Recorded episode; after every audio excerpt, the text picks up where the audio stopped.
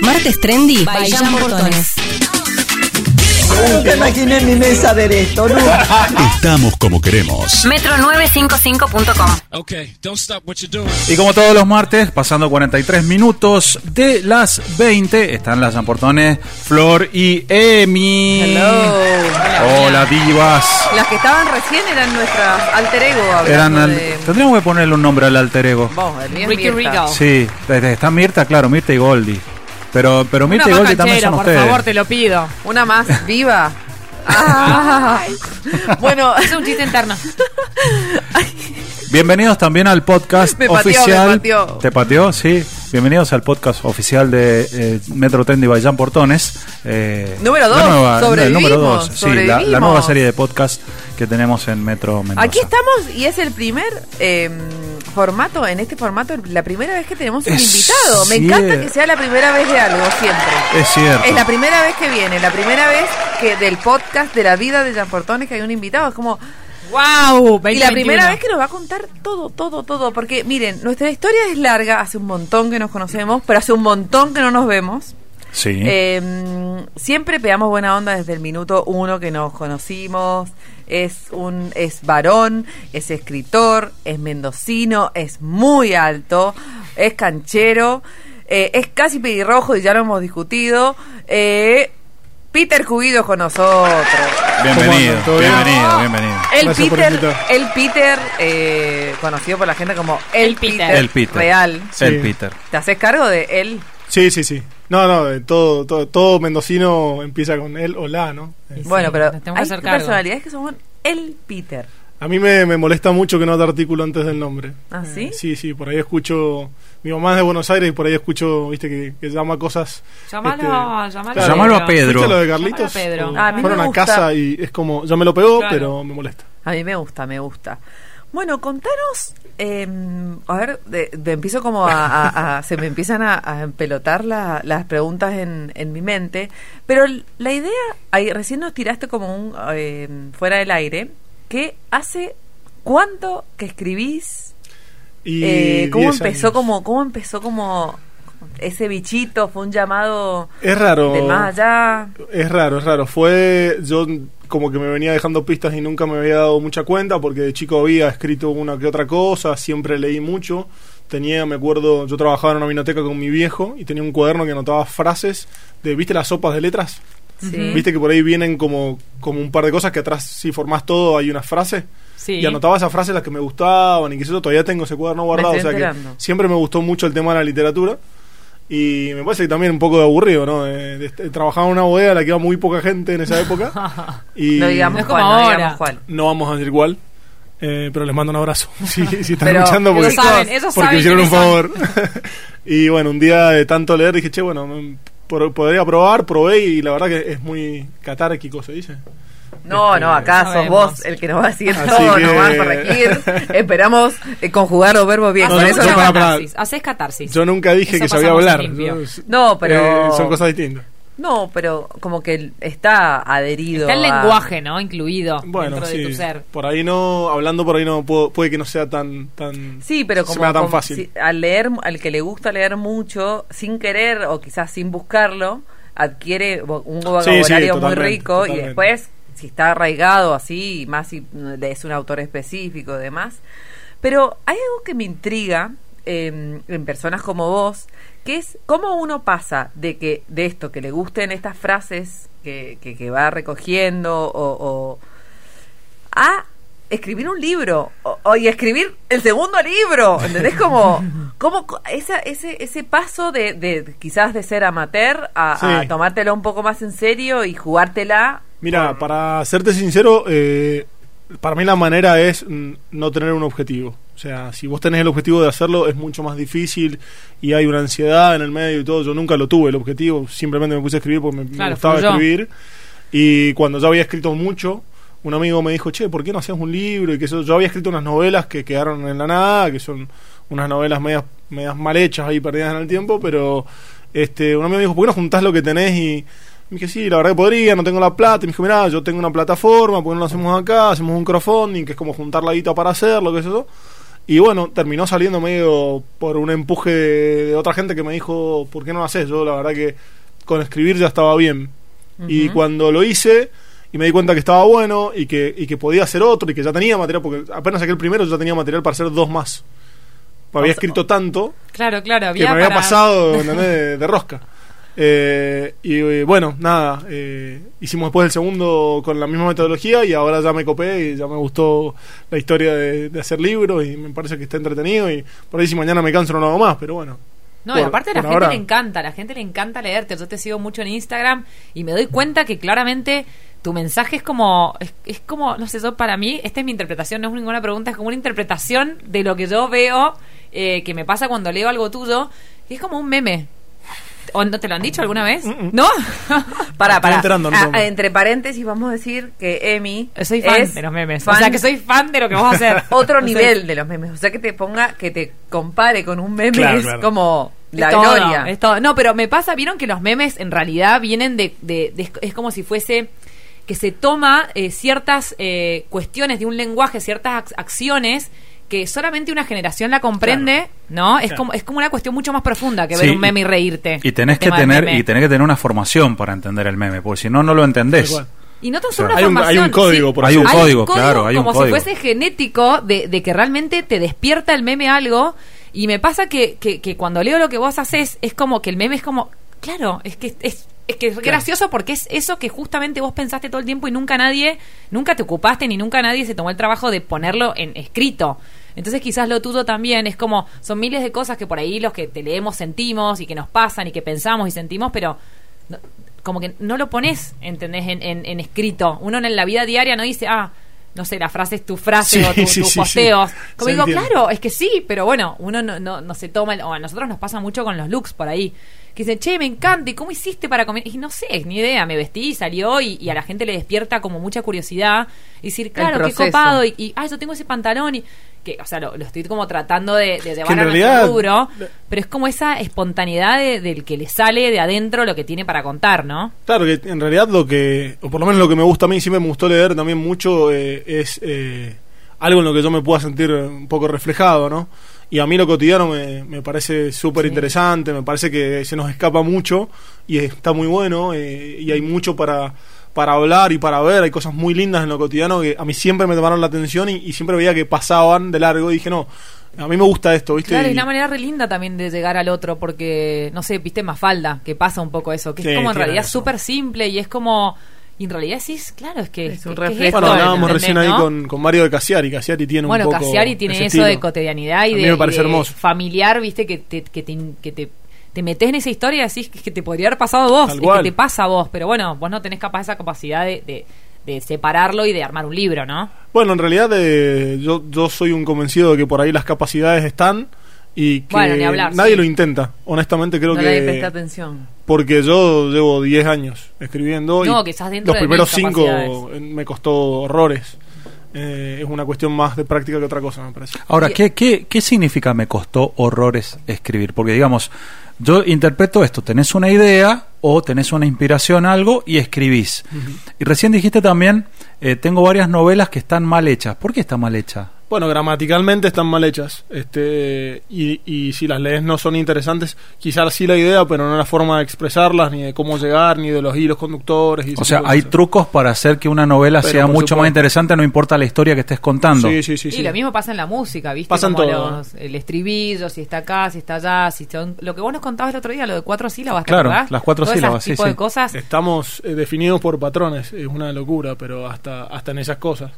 Este y me costó errores porque hay una gimnasia que hay que, que hay que hacer que, que hasta que no, no la tenés incorporada es muy muy difícil porque hay para mí dos tipos de, de- de- de gente que intenta arte, la gente que lo hace cuando tiene algo adentro y la gente que se sienta a ver qué le sale. Claro. Yo soy del que se sienta a ver qué le sale.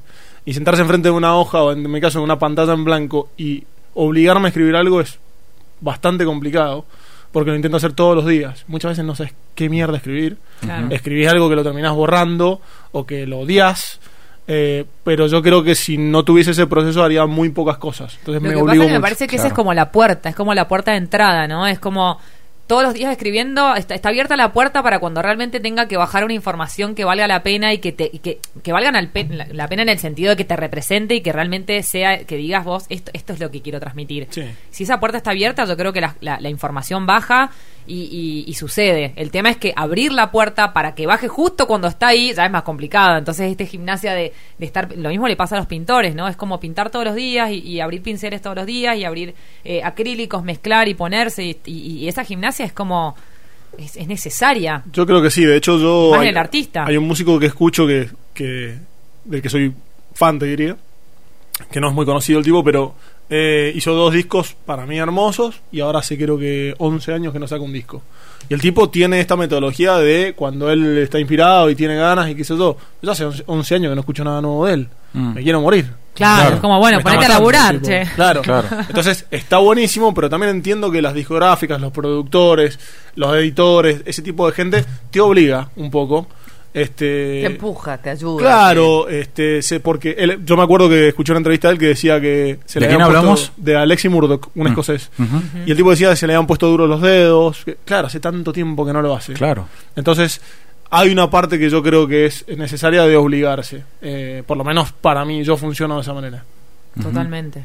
Pienso lo mismo. ¿Qué, qué papel tu- eh, tienen o, o tuvieron cuando como despegaste? Como bueno, capaz son dos preguntas porque vos sabes que soy Mirta, pero una sería como el quiebre es entre entre que te gusta, te encanta y te empezaste a ver que, que disfrutabas haciéndolo. eh, como ese quiebre, como en qué momento, si te acordás cuándo fue, Sí. o de tomártelo con seriedad y decir, bueno, esto es lo que me gusta, me da placer, lo voy a hacer. Y después, ¿qué papel tuvieron las redes em, para llevarte hasta, hasta donde estás hoy en, en, en cuanto a tu comunidad, a la gente que te sigue, a los que te comparten. Yo veo que tenés como una comunidad linda en Facebook, también tenés una comunidad linda en Instagram, entonces como un poco esas dos preguntas por Eh, ahora. Mira, yo creo que lo que más me ayudó fue. eh, yo tuve principios de ataques de pánico a los 26, 27, eh, que fueron bastante importantes para mí porque me hicieron este, darme cuenta de que si no hacía lo que me hacía bien, terminaba mal. Eh, así que eso creo que fue el principio de todo y al poco tiempo me animé a escribir me di cuenta de, de la catarsis que tiene, del poder que tiene decirlo en voz alta, ponerlo en una hoja, lo que sea, lo, lo que te, lo que te está pasando se vuelve real. Y al momento de volverse real lo tenés que enfrentar de una u otra manera y a mí, a mí eso realmente me ayuda mucho. ¿Te hace hervir la sangre? Eh, sí, la No te la coagula. Exactamente. Muy bien. Eh, ¿Sabes qué pasa? Que eh, yo creo que es muy importante eh, encontrar algo que, que te haga a vos, desafiarte a vos mismo, pero a nivel emocional sobre todo. Claro. Y a, a mí esto de escribir me lo, realmente me, lo, me, me pone en ese plano, ¿no? El día que sé que escribir es porque evidentemente sé que, que me está pasando y lo hago Hay real. algo ahí. Este, ese creo que fue como el puntapié inicial de todo. Eh, así que cuando me preguntan si los ataques de pánico están buenos o no, te diría que es lo mejor que me pasó en la vida. Claro, fue tu tocada de fondo quizás o tu espejo que te mostró que, Sí, que, bueno, yo creo que honestamente nadie aprende de las victorias. No. Así que No, hay que fracasar todo lo posible. Este, intentar y fracasar todo lo posible para realmente darse cuenta de por dónde va uno, ¿no? Eh, está buenísimo también que lo tengas tan interiorizado y, y, y- y revalorado de esto como una experiencia mala, que nadie lo cuenta en realidad, que, que todos lo, lo intentamos medio como... tonto esconder esas cosas. Sí, pero viste cada vez más como vos te animás a visibilizarlo y, lo- y te parece que parte importante de tu quiebre como tu carrera de escritor, hay gente que, que nunca lo... y entonces al no contarlo no se deja ayudar y bueno, hay, hay chicos que terminan muy mal y, y- y hay que visibilizarlo como tan joven, ¿entendés? Que te pasa la depresión en la adolescencia, más ahora con el año de encierro, es como, como temas, temáticas que no se hablan y que están latentes y que todos las vemos y que nadie se anima a contarlas. Entonces también es- por ese lado está buenísimo Sí. que cuentes como hay otro hay otra historia a partir de eso que, que, que me encanta, ¿entendés? Como que En realidad yo tuve suerte, para ser honesto. Soy una persona con mucha suerte. eh, y tuve suerte porque, primero que nada, no me mató. O sea, no, no, no, me, no me terminó tirando al, al- Claro. sino que me pegó para, para, para bien.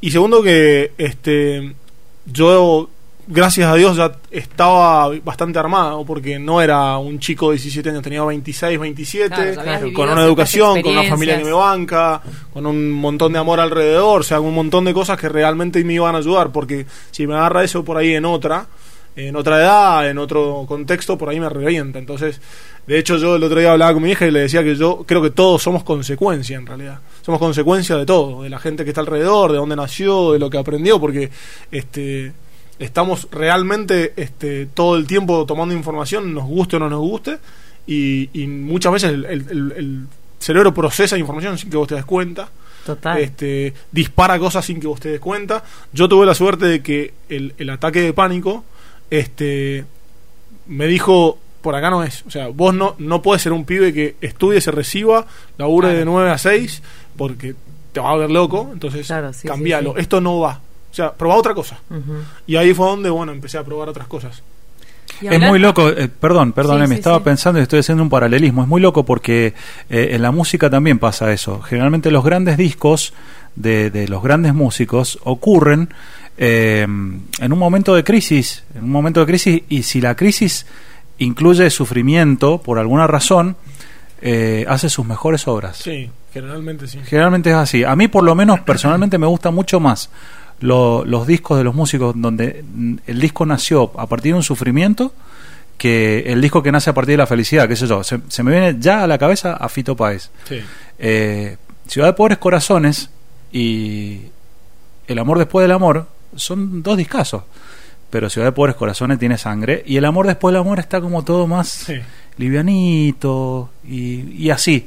Y yo te iba a decir a Alanis Morissette que me, que También. me, que me marcó de adolescente que y nada, y la mina estaba Estaba enojadísima. pasándola mal, Estaba enojadísima, con sí, sí, ira y, y se le notaba como como De hecho, es raro conocer a un artista que no la ha pasado mal.